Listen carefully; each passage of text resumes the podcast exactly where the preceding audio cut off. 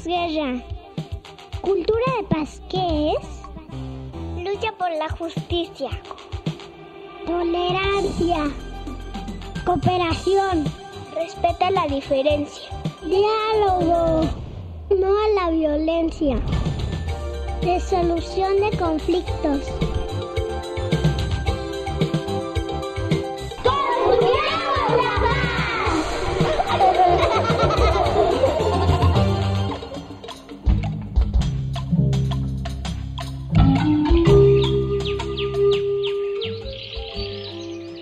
Queridos amigos y amigas que trabajan para construir la paz todos los días, me da mucho gusto saludarlos en una emisión más de nuestro programa Construyamos la Paz.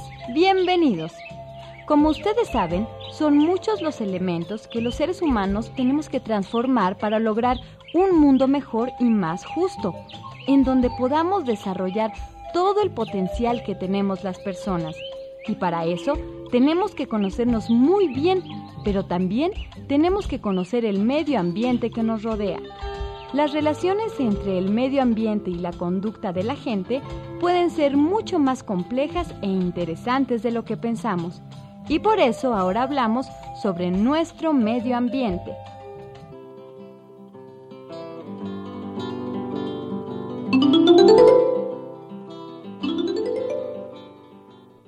Algo de verdad muy importante, sobre todo si los amigos que nos escuchan aprenden a no cortarle la cola al honorable gremio de lagartijos y lagartijas que vivimos en todo el territorio nacional. Mi querido Tijo, qué bueno que llegó a la cita. Y efectivamente, la población de lagartijas es afortunadamente grande en los casi dos millones de kilómetros cuadrados que conforman el territorio nacional. Es un gran país y yo tengo familia en todos lados. Claro que sí, pero ¿sabías que el elemento de la superficie del terreno más importante del país es la altiplanicie mexicana?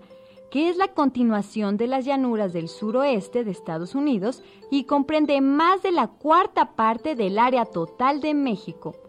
Grandes valles de la altiplanicie forman importantes depresiones, Ubicada en la altiplanicie septentrional, se encuentra la región de los bolsones. ¡Ey! Nosotros no somos bolsones. Lo que pasa es que necesitamos al sol para calentar nuestra sangre y nuestro cuerpo. No, querido Tijo, no hablo de las lagartijas. Los bolsones son depresiones, cuencas entre las montañas relativamente circulares y a veces atravesadas por un río que permite su desagüe exterior.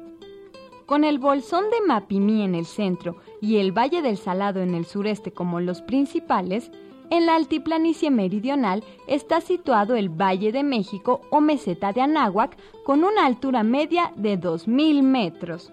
¡Qué interesante! Pero yo quiero pedirle a los niños, a nombre de todos los lagartijos y lagartijas del mundo, que no nos corten más las colas.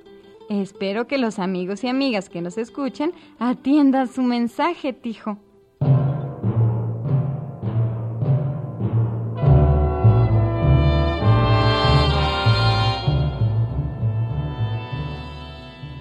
México presenta una gran variedad de climas. Teniendo en cuenta las distintas elevaciones de las cadenas montañosas o las regiones cercanas a los litorales, aparecen zonas con temperaturas extremas, áreas de clima desértico o muy húmedas. Y en todas esas zonas tengo parientes perseguidos y sin cola. ¿No te parece un crimen? Pues sí, pero fíjese, querido Tijo, que la extensa costa y el terreno principalmente montañoso de México proporcionan una de las mayores variedades de ecosistemas y hábitats de la Tierra. La posición geográfica del país ha dado resultado a una ecléctica mezcla de flora y fauna entre el norte y el sur. México solo está detrás de Indonesia, Brasil y Colombia en cuanto a su riqueza en biodiversidad. Ofrece la mayor diversidad de reptiles del mundo y la segunda mayor diversidad de mamíferos. Prácticamente un tercio de los vertebrados terrestres de México son endémicos, o sea que solo existen aquí y cerca de la mitad de las especies vegetales del país no se encuentran en otra parte. el 14% de las especies de peces del mundo nadan por aguas mexicanas.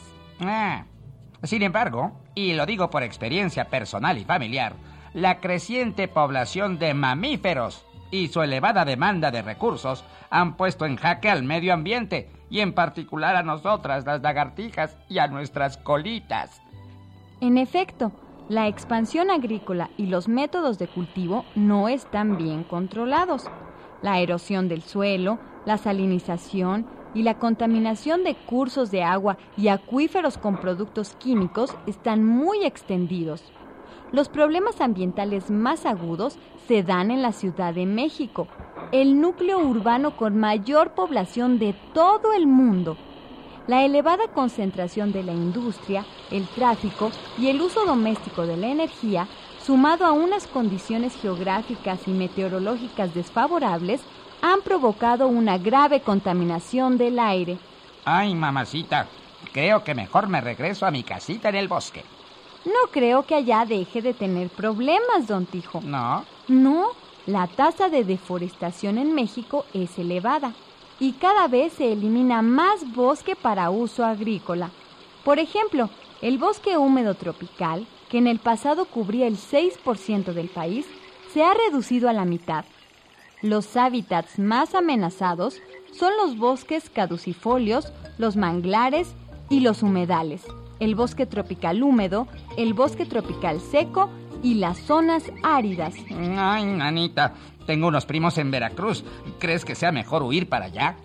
Calma, mi estimado amiguito. Yo siempre digo que mientras hay vida, hay esperanza. Y más si las personas colaboramos para lograr algo. Fíjense amigos que la protección medioambiental del patrimonio de México se remonta al menos hasta la cultura de los mayas cuando había reservas forestales especiales y las prácticas agrícolas obedecían a un criterio ecológico. Las antiguas tradiciones de gestión de la tierra se perdieron tras la conquista de México por parte de los europeos y la degradación continuó hasta finales del siglo XIX, cuando comenzó la legislación medioambiental moderna. Ay, entonces es mejor huir con mis parientes de Yucatán y esperar allá a que me crezca la cola.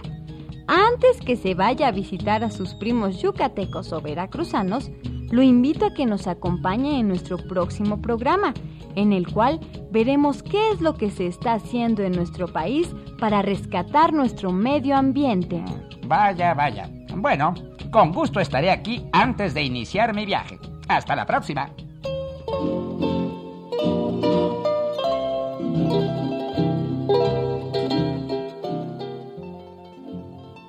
Amigos y amigas que nos escuchan, esperamos que se pongan en contacto con nosotros y nos digan qué les parece el programa y qué quisieran saber de los temas de la cultura de paz, que como hemos visto son muy variados.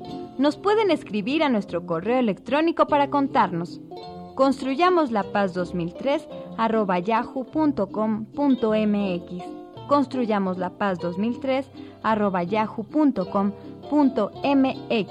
Escríbenos, nos va a dar mucho gusto estar en contacto con ustedes. Recuerden que juntos podemos construir la paz. Hasta la próxima.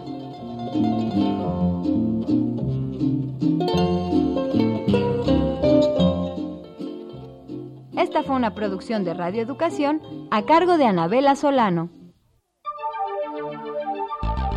Esto fue programa para los niños y niñas del mundo.